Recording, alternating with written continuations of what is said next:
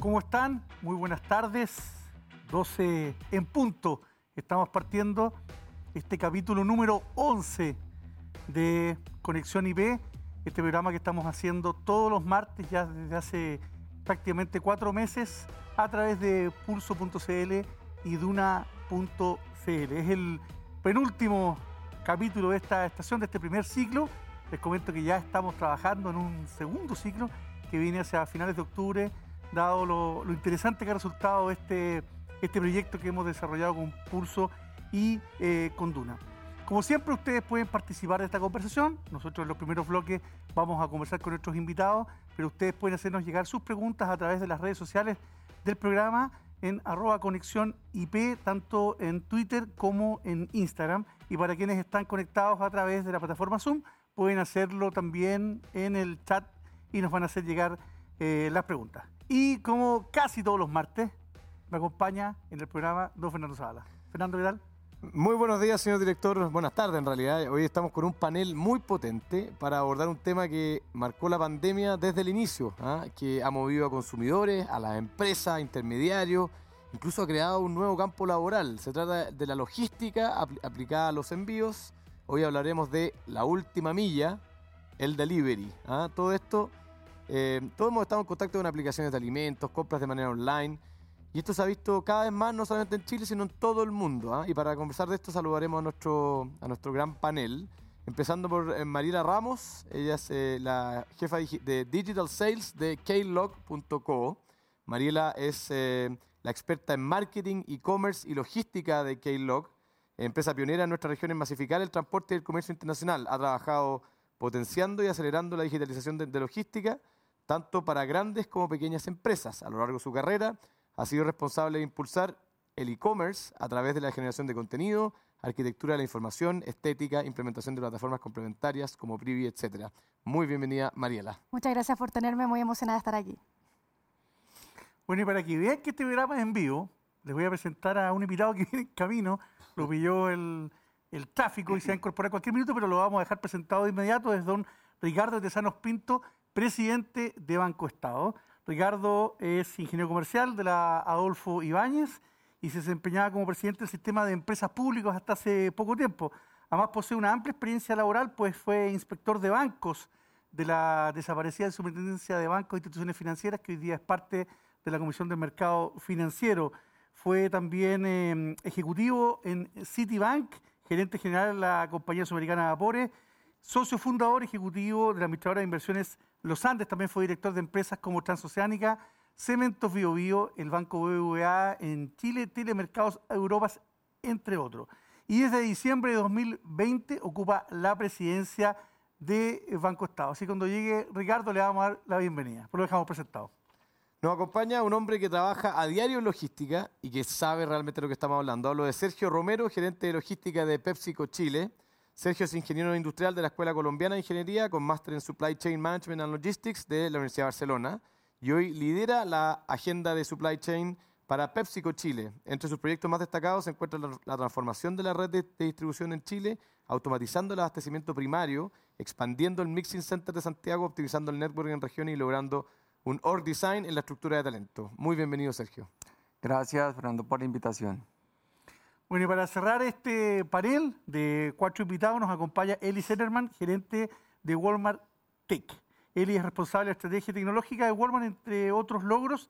Se nota haber lanzado la exitosa app de líder, que actualmente tiene más eh, de 580 mil usuarios cada mes en el país. ¿eh? Tremendo, tremendo número. Desde Walmart Tech es responsable de la estrategia de tecnología, las plataformas de e-commerce, la estrategia de innovación y la estrategia de data de la compañía. Antes de llegar a Walmart Chile, Senerman trabajó durante 15 años en la TAM Airlines eh, como director digital y responsable del desarrollo y la gestión de soluciones digitales para eh, clientes. Además, es socio fundador de la startup School of Tech, una academia de tecnología para niños y jóvenes, desde donde ayudan a colegios a transformar sus currículum para que incorporen programación y habilidades digitales y sobre lo que yo escuchaba mientras partíamos, conversaba con Fernando sobre ese, ese proyecto. Bienvenido, Eli. Muchas gracias, Juan Pablo. Gracias, Fernando, por la invitación. Bueno, y quienes nos han acompañado en este largo camino de Conexión IP, les vamos a agradecer a Enel X, quien abre la energía a nuevos usos para un futuro sustentable. Conócenos en enelex.com y síguenos en nuestras redes sociales. Además, también nos ha acompañado como presentador de este ciclo Verde de Banco Estado, productos y servicios para un mundo sustentable. Y además, como auspiciadores también eh, del siglo, Walmart Chile, compañía que está impulsando una plataforma omnicanal para liderar el retail del futuro, democratizando el comercio electrónico en todos los rincones del país.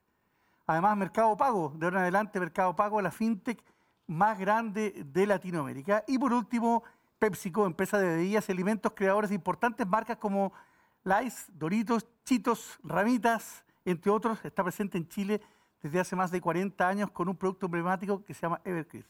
Así que les damos las gracias a nuestros eh, presentadores y auspiciadores y pasamos a esta, a esta conversación de inmediato. Te da la palabra, Fernando, porque íbamos a partir con Ricardo, pero vamos a irnos directamente con, con, Sergio. Sergio, eh, en una empresa como PepsiCo, una gigante global como PepsiCo, ¿Cómo opera la distribución, la logística y cómo ha cambiado en los últimos años la logística eh, en las diferentes líneas de negocio que, usted? Eh, un poco te estoy haciendo una pregunta general para, para empezar.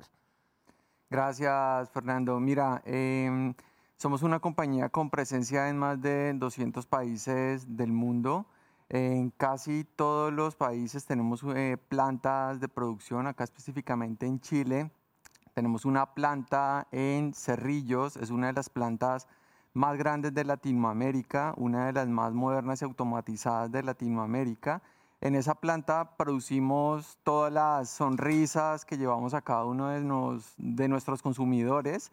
Después de esa planta empezamos a mover, a mover el producto.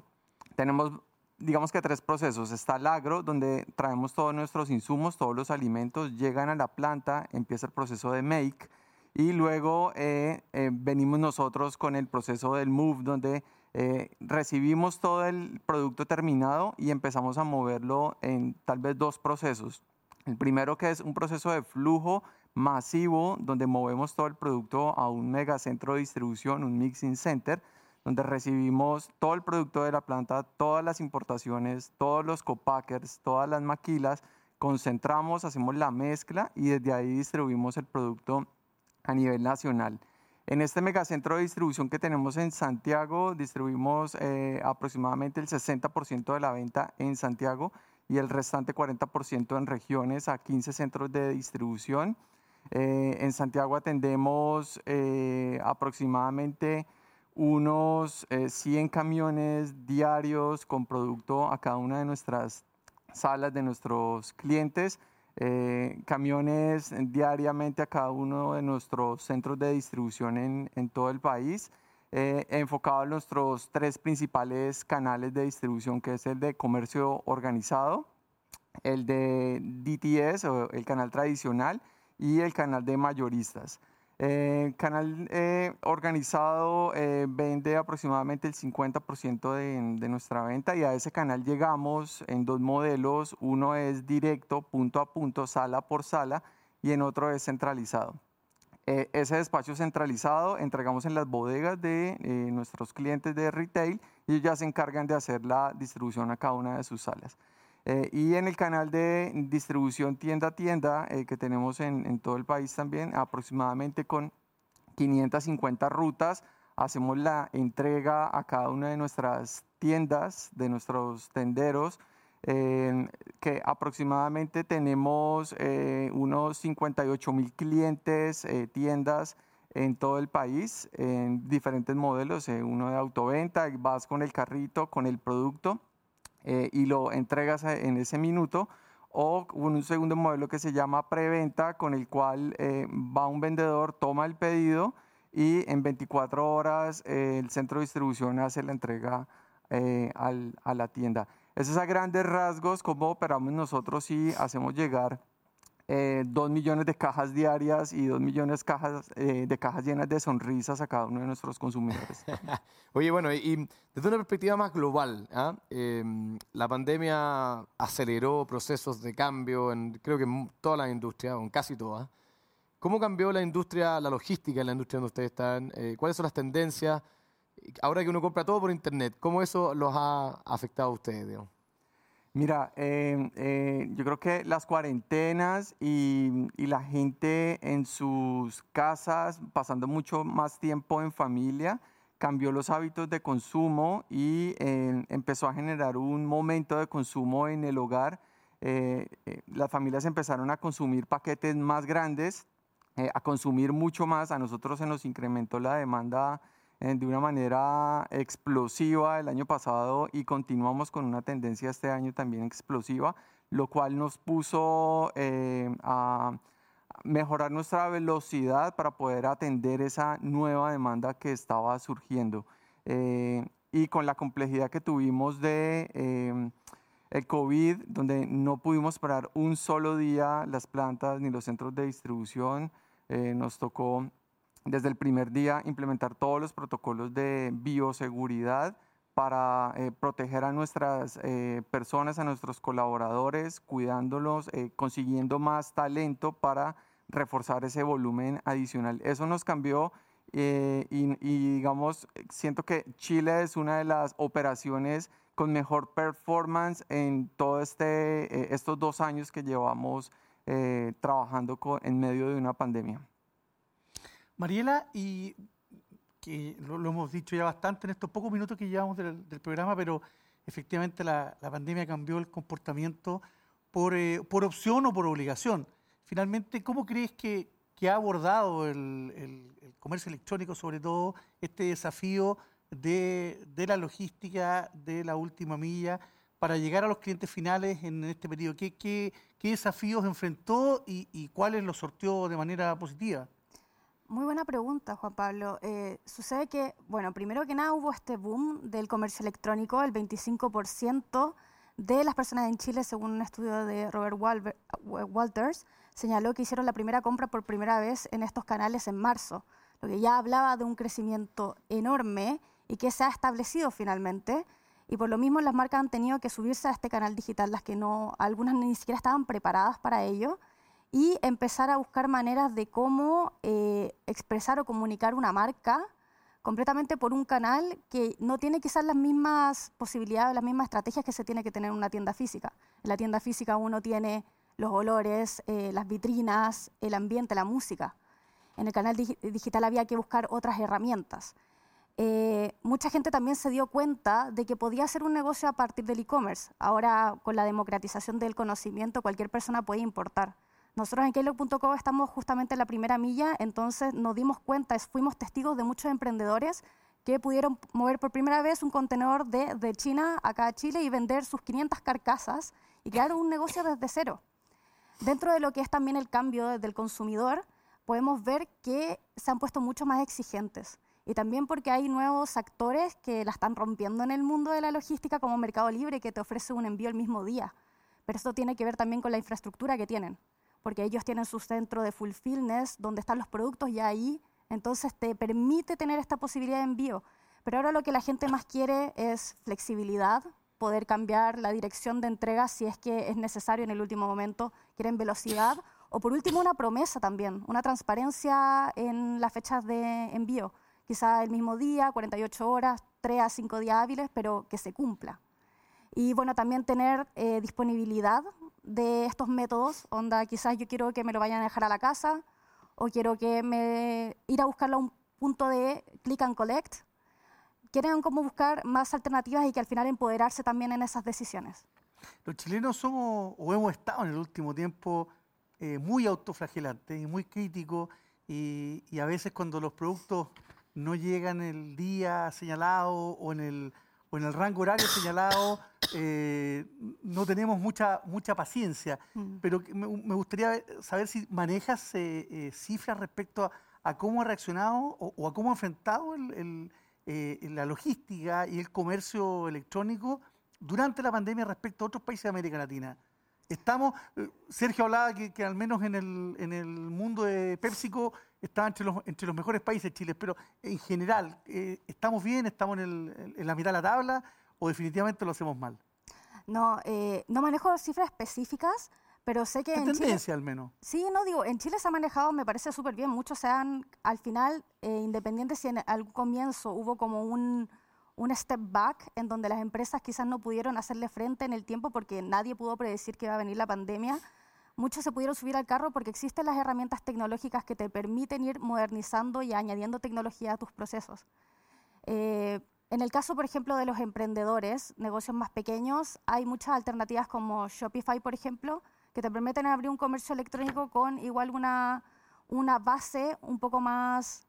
Ahí llegó don Ricardo. Hola, un gusto. Que te da mucha alternativa, o por ejemplo Instagram o Facebook para abrir tu propio comercio online. Eh, pero lo que más preocupaba finalmente era la, eh, la- cumplir como esta promesa final, el Service Level Agreement, en que si uno estaba prometiendo cierta fecha, que se encargaran de cumplirla y que no solamente por la presión de que tus competidores están ofreciendo un envío gratuito al mismo día, uno como que eh, le da la capacidad para hacerlo. Eli, cuéntanos, bueno, sí, sí creo que si hay un, lugar donde se ha notado este boom de compras de haber sido en, en líder.cl, me imagino. Eh, entonces, ¿cómo, ¿cómo fue la experiencia de usted en Walmart con este boom de compras, de envíos, de, de pedidos? En el fondo, ¿cómo, ¿cómo han aprendido también de, de lo que ha pasado en los últimos años ustedes? Pues bueno, imagínate, fue una locura al principio. Eh, los primeros meses de la pandemia, la explosión en demanda que hubo nos dejó a todos mirando para el lado y decíamos, ¿Cómo, bueno, ¿Hay ¿cómo alguna cifra, así? ¿Alguna cifra para, tener la, la- la Mira, magnitud de esto? Justo estaba mirando, el primer semestre del año pasado comparado con el primer semestre de este año, nosotros, nuestra app vendió 12 veces la cantidad de órdenes que había vendido el año pasado. 12 veces. 12 veces el Sí, sí, aumento. claro. Entonces, en un par de meses, y, y- y esto no, no es que uno vio incrementos subiendo de a poco, en un par de meses estábamos vendiendo 5 o 10 veces y, y no más porque nosotros no dábamos abasto para más. Entonces empezábamos a cerrar ventanas, no sé si se acuerdan, pero los primeros meses de pandemia te metías a cualquier aplicación de supermercado o alguna de última milla y lo que te pasaba es que veías para dos semanas después, bueno, eso es porque no teníamos capacidad, empezamos a cerrar ventanas, no teníamos gente que preparara pedidos. Hoy día ya todos, después de un par de meses, como que nos fuimos adaptando, crecimos en capacidades de operación, contratamos más gente. Para que tengas una idea, hoy día, en, un día de operación alta, podemos tener 3.000 pickers preparando pedidos en alguno de nuestros más de 200 supermercados, en donde tenemos operación de e-commerce, eh, ya sea en Líder, Superbodega Cuenta o Express. La verdad es que eh, yo, creo que el secreto de todo esto, como siempre en las empresas, es cómo creas capacidad para adaptarte a escenarios nuevos rápido. Y las empresas que lo están haciendo bien hoy día son empresas que venían preparándose para, bueno, me adapto a nuevas necesidades de consumidores, nuevas competencias que apareciendo, nuevas demandas o nuevas expectativas en el, en el mercado. Y, y afortunadamente nosotros veníamos haciendo un trabajo súper profundo en eso. Entonces, Claro, como a todos nos tomó algo de tiempo adaptarnos, pero hoy día lo miramos un año, un año y medio después y decimos, está Y- funcionando. Tú, tú, tú vienes de la TAM, estuviste Sí. harto tiempo en la TAM, o sea, también eh, ahí estuviste, me imagino, viendo algo relacionado con la TAM, parte relevante del cargo. Te, te hago una pregunta más bien en general. ¿Tú ves al sector logística en general eh, preparado para los nuevos desafíos después de estos dos años de remesones fuertes? ¿Crees que cambió estructuralmente la industria logística en Chile? Yo creo que sí, ¿ah? yo creo que la- la- las capacidades que hemos desarrollado en Chile en el último tiempo, bu- bueno, lo comentaba Sergio, Mariela, en, en- en las distintas empresas, eh, ha sido impresionante y el, el crecimiento, un poco obligados por lo, por, por lo que está demandando el, el cliente y el contexto. Eh, la verdad es que va a seguir creciendo. Yo, yo dudo que esto sea algo que, bueno, después va a pasar la pandemia y se va a echar para atrás. La gente conoció un nuevo servicio que le acomoda. Es verdad que probablemente no vamos a estar obligados, pero mucha gente que antes ni se atrevía, ¿eh? los números que compartía Mariela antes son impresionantes, gente que ni se atrevía o no había pensado en, mira, quiero comprar a través de internet esto o contratar este servicio, hoy día ya lo conocieron y volver para atrás de ahí es, es- es difícil. Creo que hay un montón de desafíos todavía. Eh, cuando uno dice, mira, ¿qué porcentaje, porque Juan Pablo preguntaba, ¿y qué porcentaje de las veces fallamos comparados con otros? Eso va a pasar siempre. ¿eh? Nosotros siempre vamos a cometer algún error y le comprometimos algo al cliente y no logramos cumplirlo. La pregunta es, y los clientes yo creo que lo entienden, la pregunta es cómo reaccionamos ante eso. Entonces, las empresas, eh, y, y esta es por lo menos nuestra visión, yo creo que tenemos que empezar a medir no solo el porcentaje de satisfacción que tienen nuestros clientes con nuestro servicio en general, sino que también, bueno, cómo es mi satisfacción con tu servicio o con tus productos cuando me fallas reaccionaste proactivamente, la solución que me diste me dejó contento, eh, voy a volver a comprarte la próxima vez. Y al final todo esto son juegos de cómo construyo relaciones de largo plazo con mis clientes y, y- y con mis colaboradores y con el resto del ecosistema y creo que por ahí va la. Pero hay la poca apuesta. paciencia o no del cliente hoy día. Hay, Hay- hay esa ansiedad y que piden super- supermercado que, que te traigan el pedido, que normalmente es durante el día son unas horas, y, o, o se demora, o pediste Ayer un producto y te, y te llegó otro. Una aplicación que dijo 10 minutos. Yo no entiendo cómo lo van a hacer, pero 10 minutos, imagínate. Vamos a ver, está, está- está entretenido. Y nosotros estamos todos jugando con el mismo concepto de ultra fast o, o- o quick commerce, también le llaman en, en otros países. Yo creo que está bien que los clientes no tengan esa paciencia. No tenemos por qué tenerla. Si yo tengo a mis amigos invitados en la tarde y me dijiste que de- del líder que me iba a traer el pedido a las 6 de la tarde y son las 7 y no he llegado con el pedido, pedido Sí, me echaste a perder el asado. matar. Ah. Entonces, tienes que reaccionar rápido, tienes que... No, no me basta que me digas, bueno, te devuelvo la plata. No, tengo que llegar con el pedido, con las cosas que te comprometí que te iba a llegar y yo creo que ahí está el gran desafío de, la- de las empresas.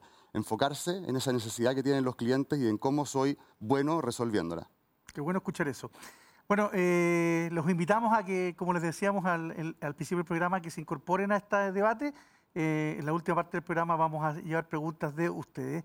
Y ya quiero darle la bienvenida definitiva a un Ricardo Tizanos Pinto, presidente del costado, que se incorporó, que lo pilló un taco, pero ya está con nosotros. Bienvenido, Ricardo. Hola, ¿cómo estás? Buenas tardes. Hola. Muy bien. Ricardo, quiero llevarte al tema ne- eh, modelo de negocio, de lo que hay detrás de esto, que ustedes finalmente eh, ayudan a, a- a financiar es- estos proyectos.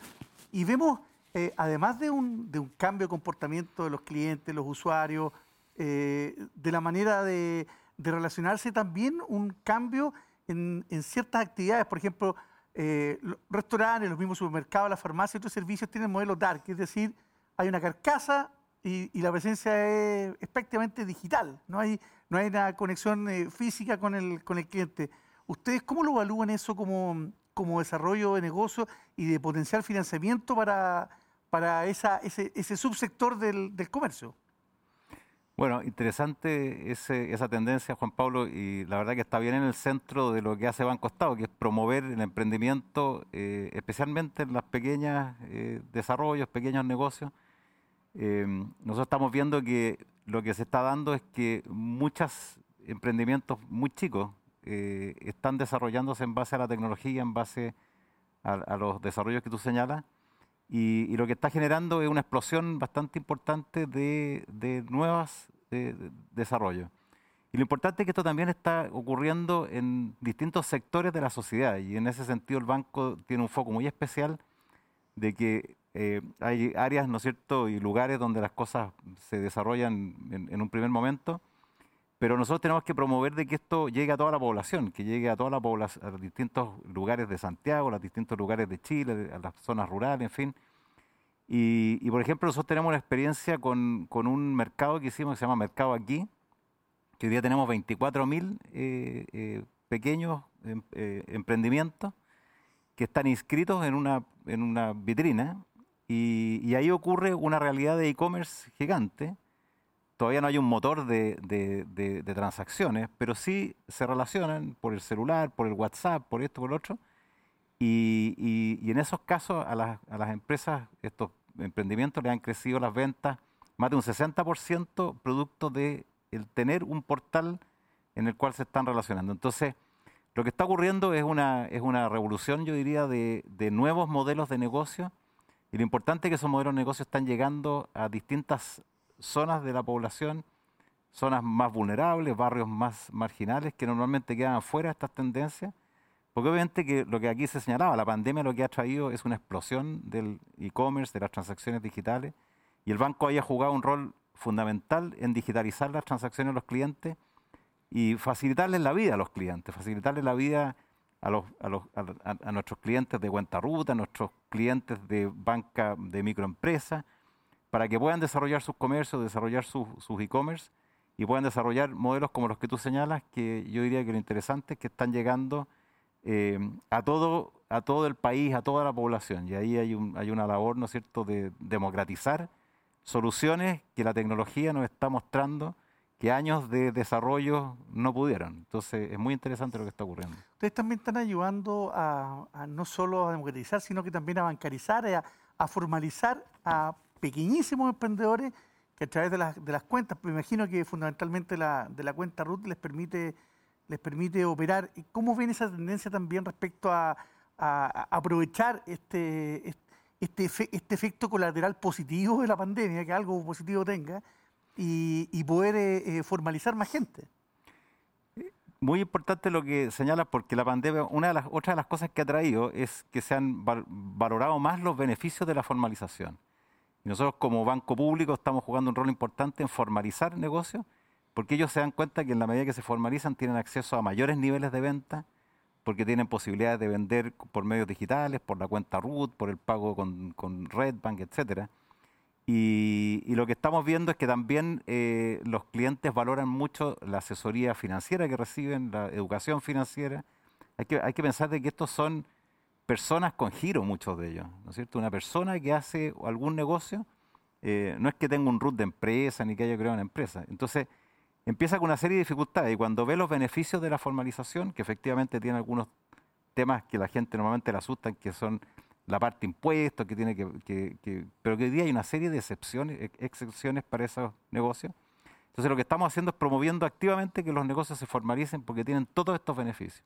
Cuando uno ve que un negocio que, que tiene una plataforma de internet para transar aumenta 60% la venta, nuestros clientes de microempresas realmente ven que hay beneficios. Entonces, jugamos un rol muy importante no solamente en financiar, sino que en dar toda una tecnología de apoyo donde Banco Estado favorece el emprendimiento, la creación de empresas, la formalización, el negocio electrónico. Y, lo estamos viendo de, manera importante. Y, y, una, pasan a ser sujeto de crédito.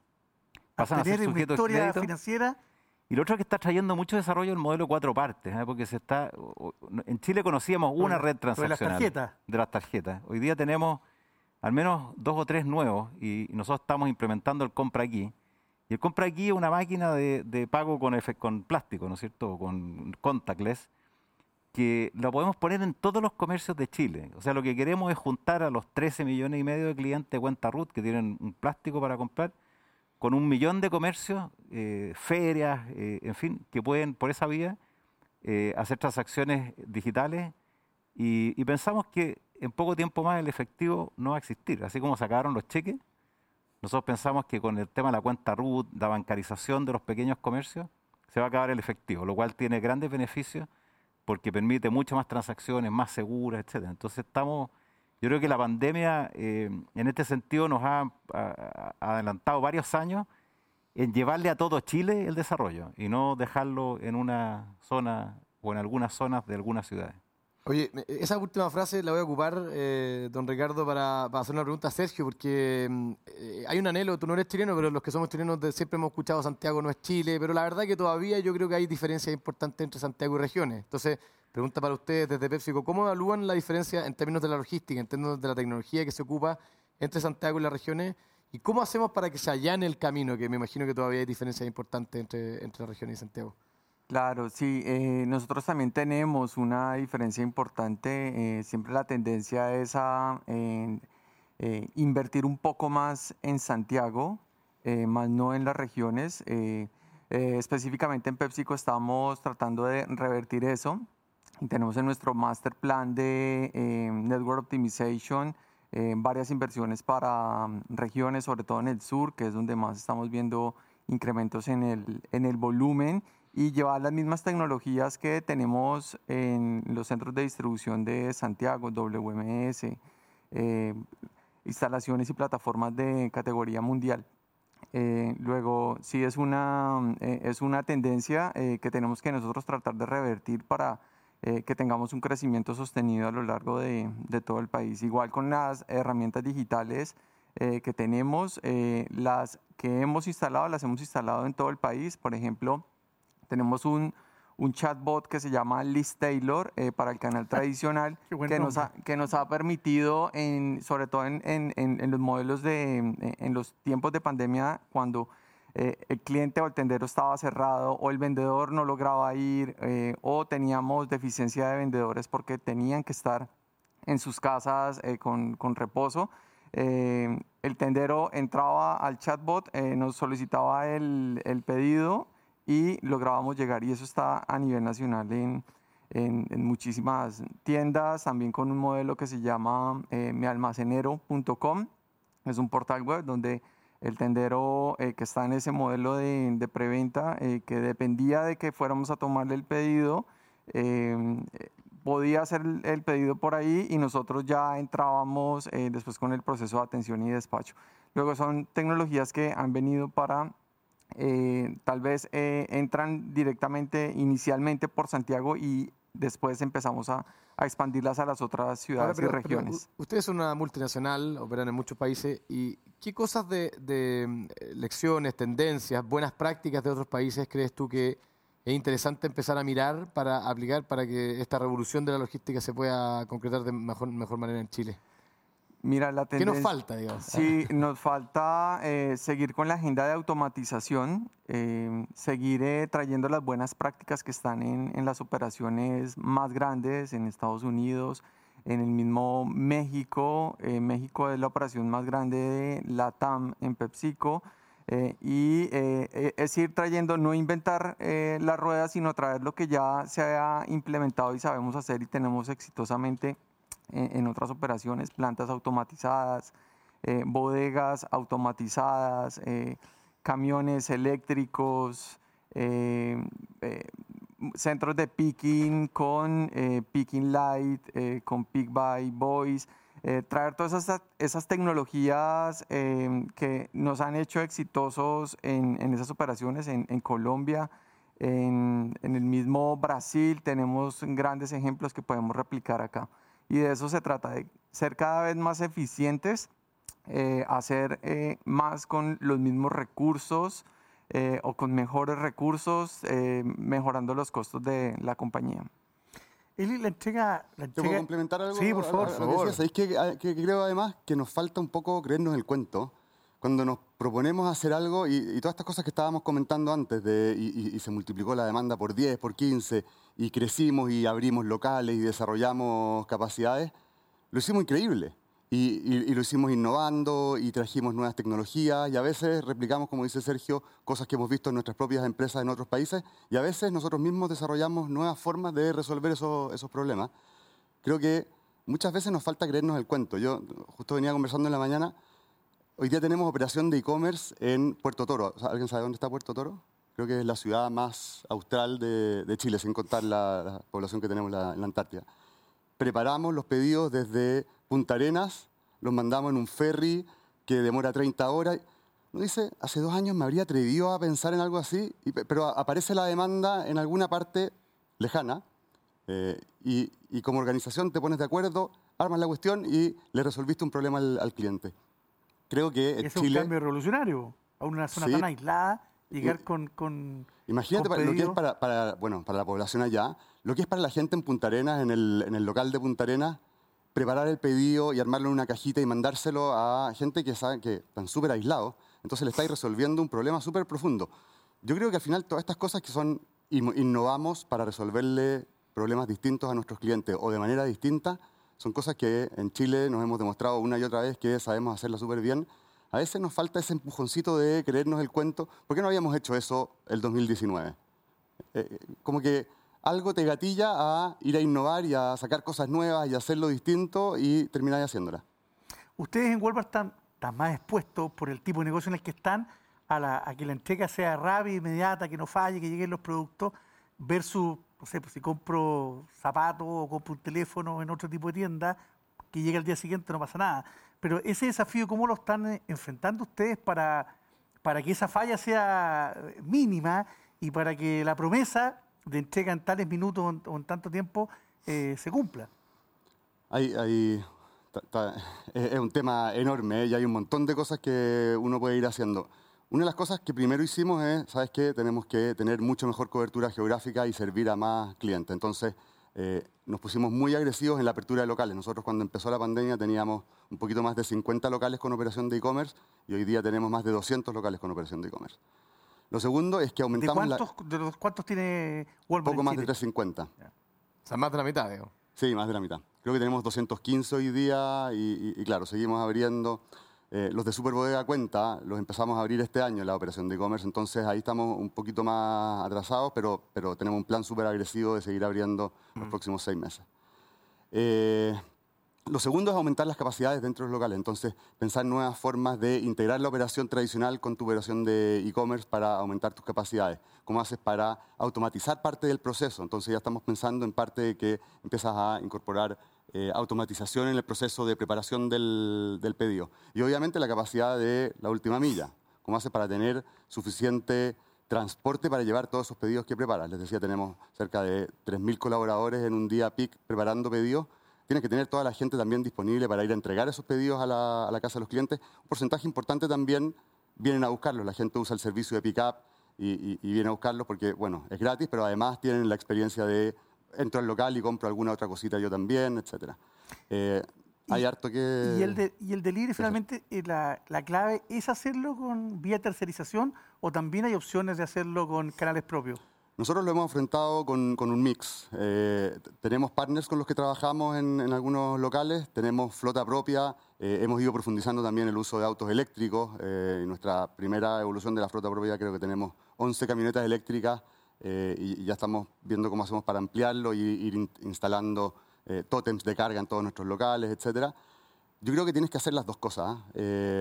probablemente cuando necesitas darle flexibilidad y tienes días peaks, eh, te apoyas un poco más en tus partners, eh, la base más, más fuerte, yo, creo que vamos a seguir profundizando nuestras propias capacidades también. Oye, Mariela, hay todo un, un, aspecto de la compra online que, que, todavía hay gente que le da un poco miedo que tiene que ver con los fraudes, con, las, con los problemas que se generan. Entonces, eh, hay, hay, varias empresas que hoy día se hacen responsables. Te dicen, oye, compra acá y si no te llega o te llega defectuoso, yo te lo reembolso, digamos, no te preocupes. Y eso yo creo que ha aumentado.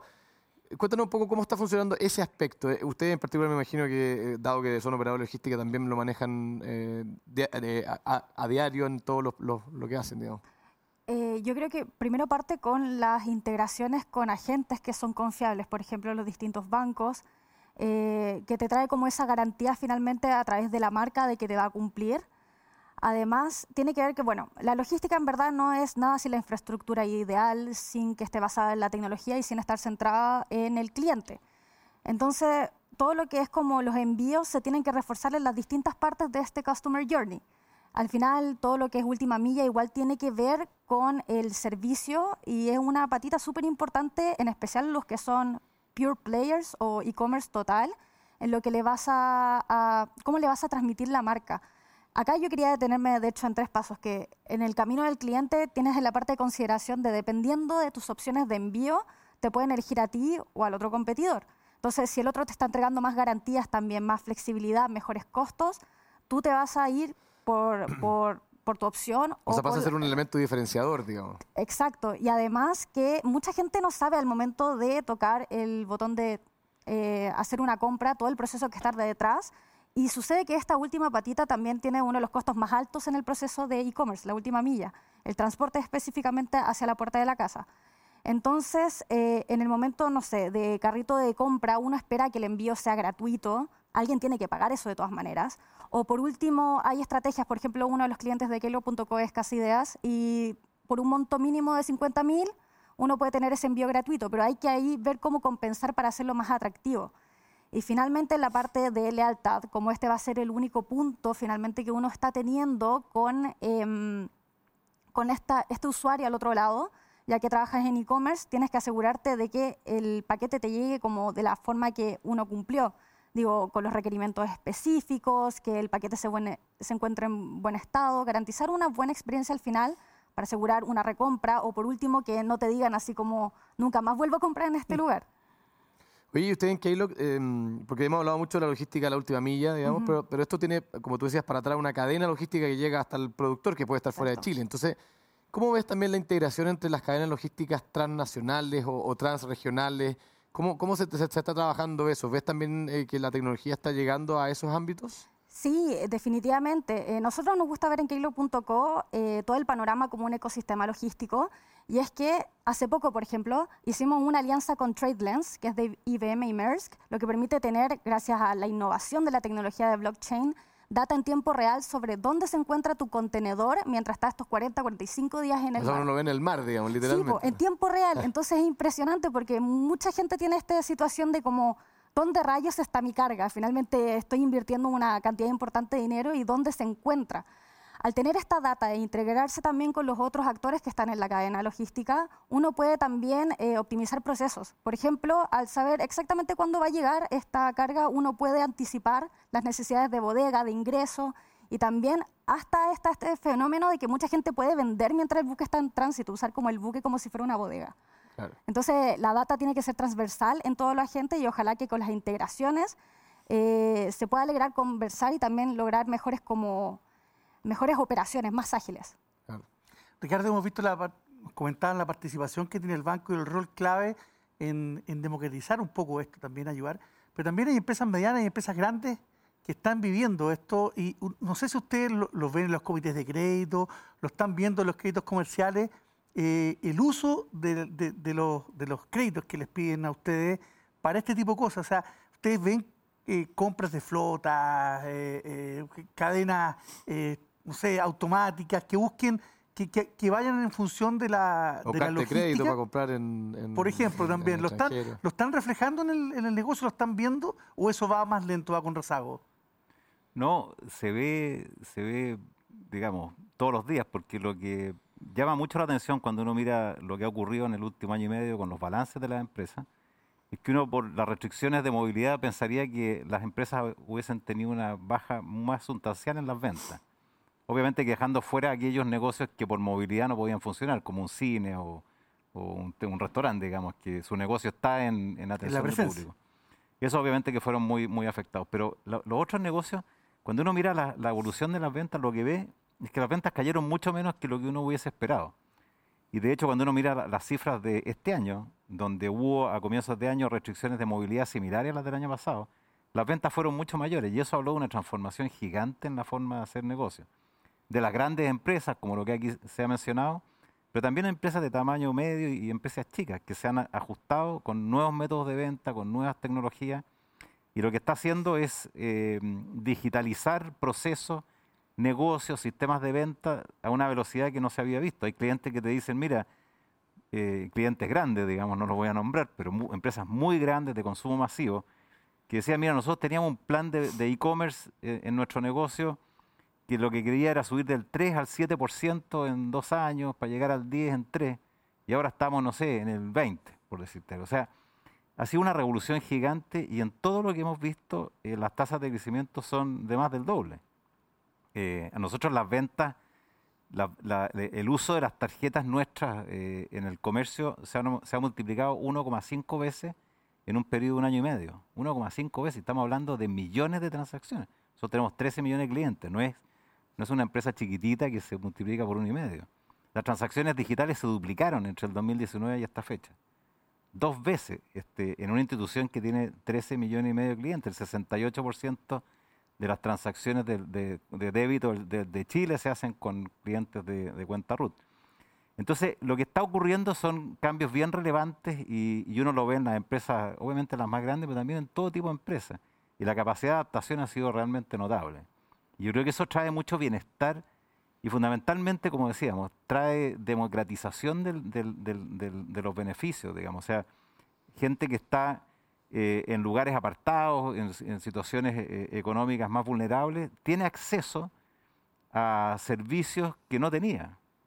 Si uno mira, por ejemplo, la compra de, en el exterior de, clientes nuestros, el año 2020 eh, nuestros clientes compraron en el exterior Netflix, eh, eh, Google Play, etcétera, todas las software de, cultura, entretenimiento, etcétera, 300 millones de dólares, a julio 311. O sea, las tasas de crecimiento son, son en cada uno de estos negocios mira importantes.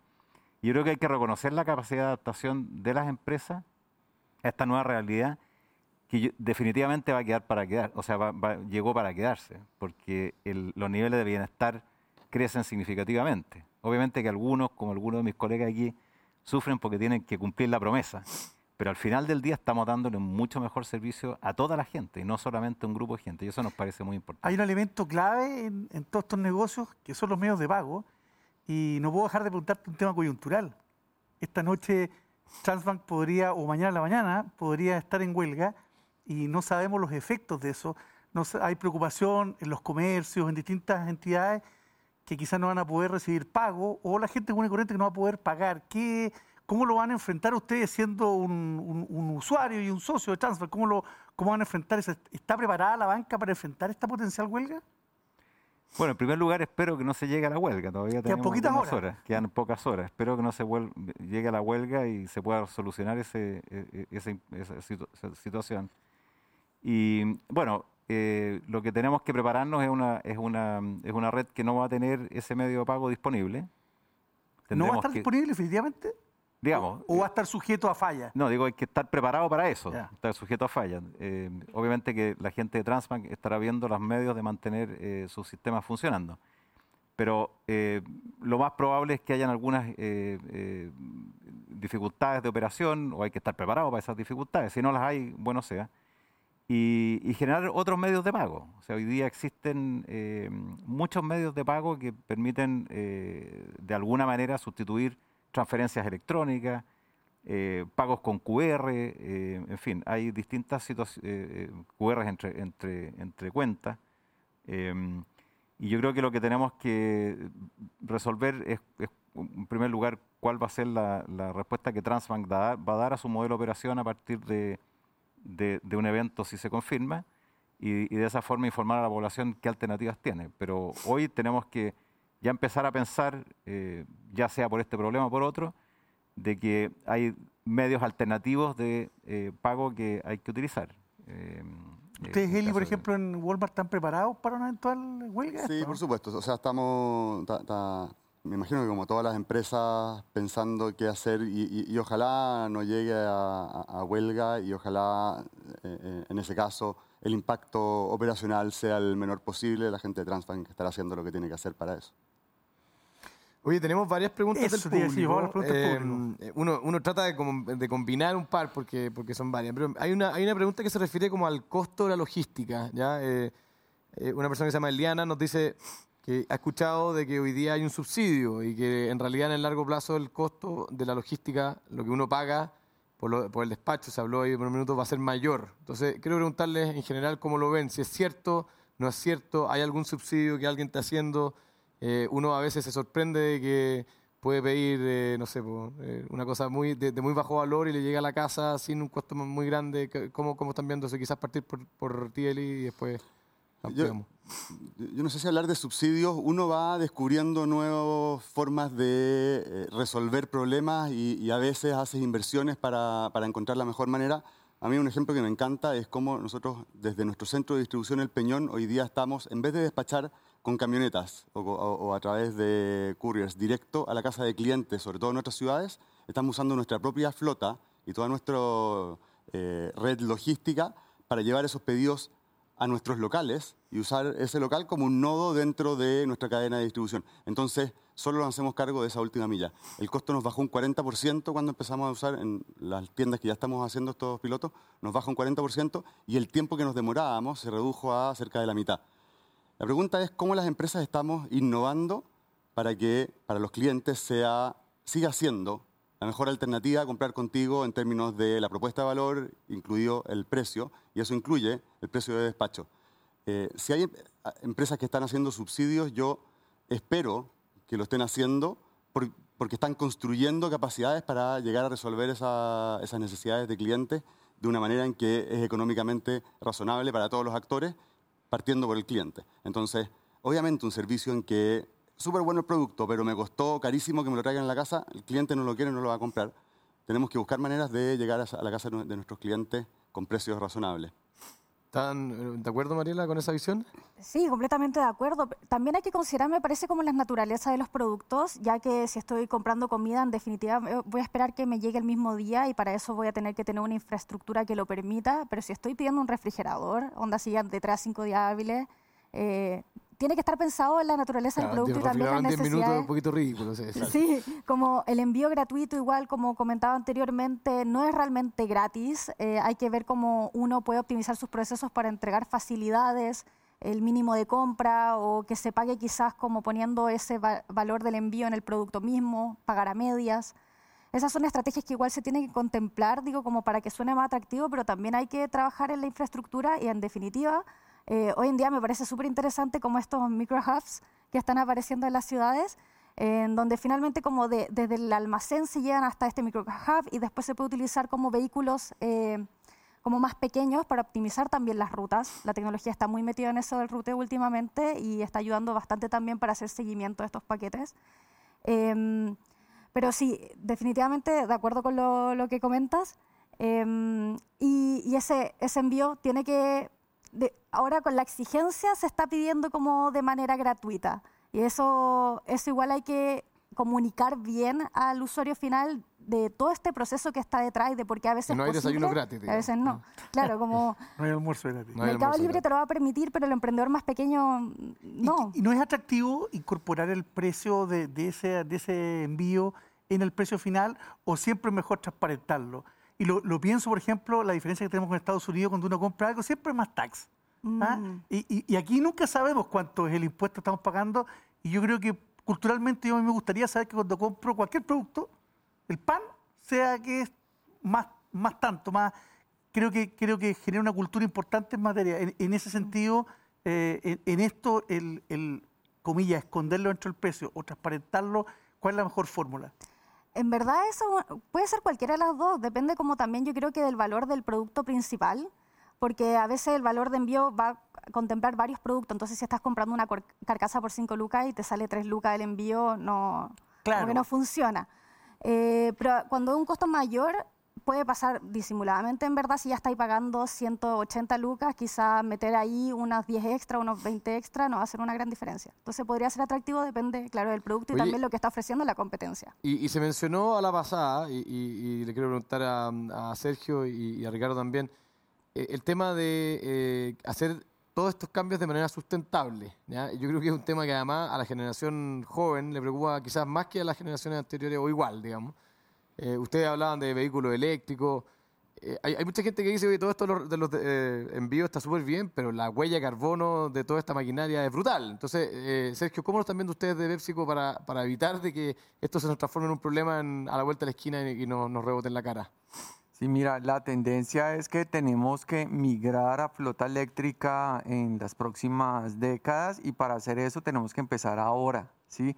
Eh, porque no son tecnologías que estén masivamente eh, probadas, puntos de carga, disponibilidad de eh, los proveedores de camiones, es algo que hay que ir desarrollando y vendiendo la, forma de, de pagarlo para no, no arruinar el planeta y, terminar eh, con una capa de carbono enorme porque los despachos van a crecer, eh, el número de clientes va a crecer, el número de envíos va a crecer y si lo seguimos haciendo con carbono, eh, pues lo vamos a hacer más. Tenemos que seguir creciendo pero sustentablemente y tenemos que llegar a ver cómo desde ya y desde ya es este año el otro empezar a ver esos cambios en nuestras flotas a eléctrico cada vez que vamos renovando. Eh, un camión dura cinco años, los que ya están a punto de cumplir su vida útil, tenemos que ver cómo los volvemos sustentables, llámese eléctrico, híbrido, gas, pero que tenga una huella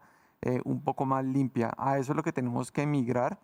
Eh, hacia, hacia viéndose el futuro. Oye, Ricardo, y ustedes, Mundo Verde, de Banco Estado, yo sé que de alguna manera están cambiando ciertos criterios, tratando de empujar a algunos de sus clientes hacia soluciones más sustentables. Como en, este en particular respecto a los clientes de este mundo, ¿hay, hay algo que, de trabajo en el banco que se está haciendo? Bueno, estamos eh, efectivamente a través de Mundo Verde desarrollando distintas alternativas de eh, apoyo a nuestros clientes para el cuidado del medio ambiente y, y trabajando también mucho en lo que es promover el uso de subsidios que entregan determinados ministerios, como transportes, energía, medio ambiente, en los cuales tienen créditos de, perdón, subsidios de electromovilidad, y nosotros lo complementamos con préstamos nuestros para compras de taxis, compras de distintos tipos de, camiones, en fin, y, o sea, métodos de transporte. Y, también en, un mundo que, que, que, es bien relevante, que es lo que se refiere, ¿no es cierto?, a la, mm, a, la vivienda, a lo que es, eh, em, ¿cómo se llama?, la, eh, toda la industria de la, em, eh, ¿cómo se llama?, ¿Calefacción? No, el, la disposición de residuos, ¿cómo se llama? La, la, gestión de residuos, sí. La gestión de residuos. Entonces estamos buscando eh, distintas formas de apoyar eh, por la vía de apalancar estos subsidios eh, la creación de industrias que permitan cuidar el medio ambiente y obviamente que el transporte es uno de ellos muy importante.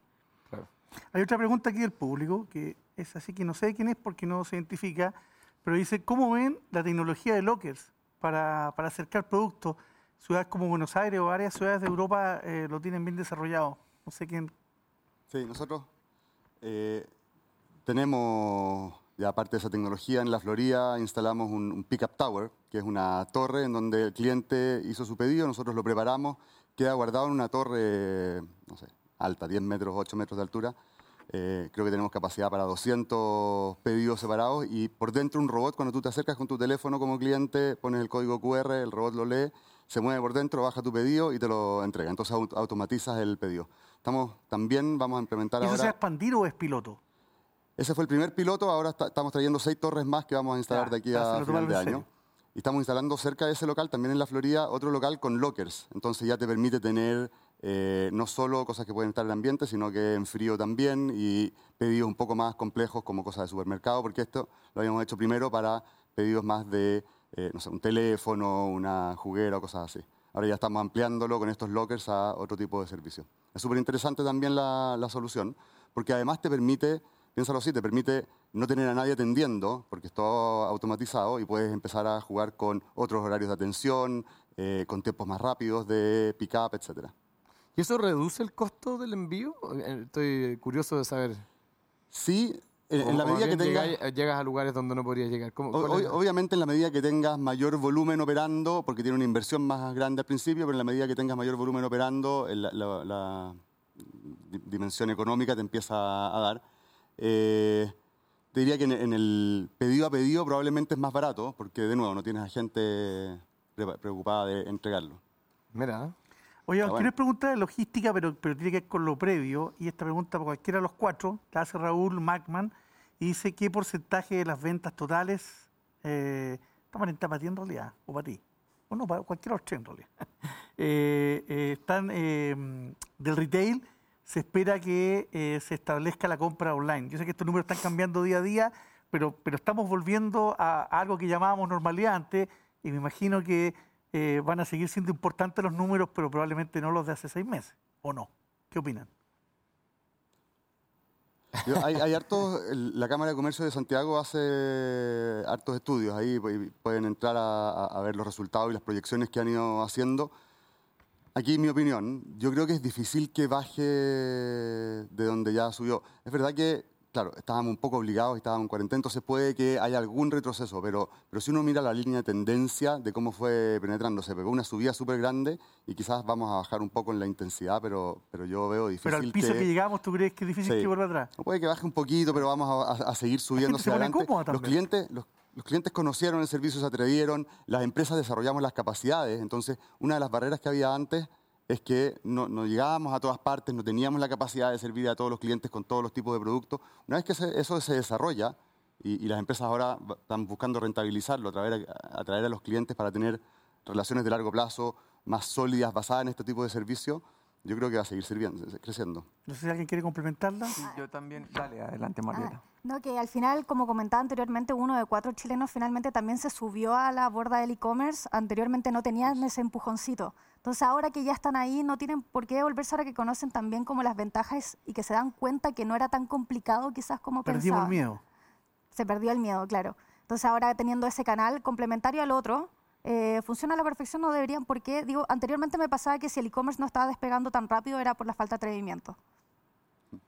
Y como dices, Mariela, es las ventajas. Yo creo que una de las mayores ventajas es que eh, ya no tenemos que ir a recorrer una hora una plataforma, un supermercado, o ir a varias hasta encontrar el producto que necesito. ¿sí? Y tenemos la, la virtualidad y la ventaja de, de que lo busco y ya me aparece en, en cinco segundos y hago una compra también en otros eh, 10 segundos y me llega a mi casa al día siguiente y ya no varios días. Luego, esa es una de las grandes ventajas que creo que todos los consumidores estamos capitalizando y no vamos a dejar eh, perder. Ricardo, ¿ustedes están abriendo cuentas, o productos o servicios online? ¿Online? ¿Sí? Estamos, ¿O van para allá? Vamos para allá, estamos digitalizando muchos procesos. Por ejemplo, la cuenta de ahorro para la vivienda ahora es digital. Antes la gente tenía que ir, abrir la cuenta, tenía una cuenta física. Hoy día tiene una, en su misma aplicación tiene su cuenta de ahorro. Eh, todos los créditos de Fogape los dimos digitales. Eh, una gran mayoría de ellos se dieron digitales. La gente pedía el crédito digitalmente, obtenía su crédito digitalmente. Entonces las capacidades, como se decía acá, que se han desarrollado, eh, para, desarrollado para dar servicios digitales, yo creo que no tiene vuelta atrás, porque no solamente permite un acceso mucho más universal, sino que además es en igualdad de condiciones para todo el mundo. Y eso la gente lo, aprecia. Y, obviamente que genera ventajas que antes la distancia, el movilizarse, porque hoy se moviliza la gente que entrega los pedidos, antes se movilizaban todos los clientes a comprar sus distintos bienes o servicios, a hacer sus trámites. Entonces la digitalización ha favorecido mucho los procesos y, yo pienso que es una tendencia que no, no cambia. Nosotros ahora fíjate que estamos desarrollando un proyecto digital que es bien interesante, que es que eh, el Banco Estado no estaba en 73 comunas de Chile. Y nos preguntamos cómo llegar a 73 comunas que están alejadas. En Juan Fernández, en Villa O'Higgins. En, y lo que, lo, que, lo que estamos haciendo es instalar un módulo de atención. Una, una persona se identifica con su huella y toma un teléfono y puede hacer 80 transacciones bancarias que antes tenía que movilizarse 100 kilómetros para hacerlas. ¿Y qué es lo que hace para sus transacciones? Bueno, tiene el compra aquí donde puede pagar con tarjeta de plástico en los comercios de su, de su, de su pequeña ciudad. Eh, y también tiene las famosas cajas vecinas, ¿no es cierto?, que son este, corresponsabilidades bancarias que también una persona puede retirar efectivo. Y yo espero que los proveedores, que aquí hay algunos, eh, el día de mañana, cuando lleven productos a esos, lugares, no, no cobren en efectivo, sino que también cobren digitalmente y generamos un entorno muy innovador en comunas muy pequeñas, de menos de 10.000 habitantes, que van a ser la punta de lanza de la digitalización y, el ecosistema sin efectivo que favorece el comercio local, que favorece la integración financiera y favorece también la actividad económica de todos quienes transan con ellos. Muy notable, ¿eh? es como el paradigma al revés. ¿eh? Las, comunas más lejanas son las que, las que traen la digitalización. Bueno, le agradecemos y agradecemos a nuestros auspiciadores. Eh, Enelex abre la energía a nuevos usos para un futuro sustentable. Conócenos en enelx.com y síguenos en nuestras redes sociales.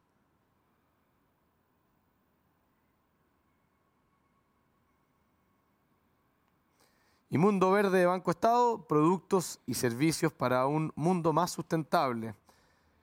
Además, Walmart Chile, compañía que está impulsando una plataforma omnicanal para liderar el retail del futuro, democratizando el comercio electrónico en todos los rincones del país.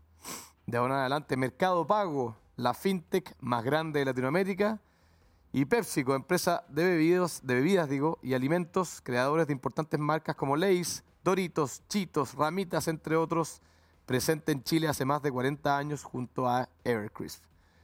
Muchas gracias, bueno, agradecemos a nuestros invitados, tremendo panel, muy buena conversación. Los dejamos invitadísimos para el próximo martes, el último capítulo. Vamos a hablar de la brecha digital, que como que está presente en todo esto, justamente lo que hablábamos al final. La brecha digital lo vamos a estar tocando el próximo martes en el último capítulo de Conexión IP. Muchas gracias, muy buenas tardes. Nos vemos, que estén bien.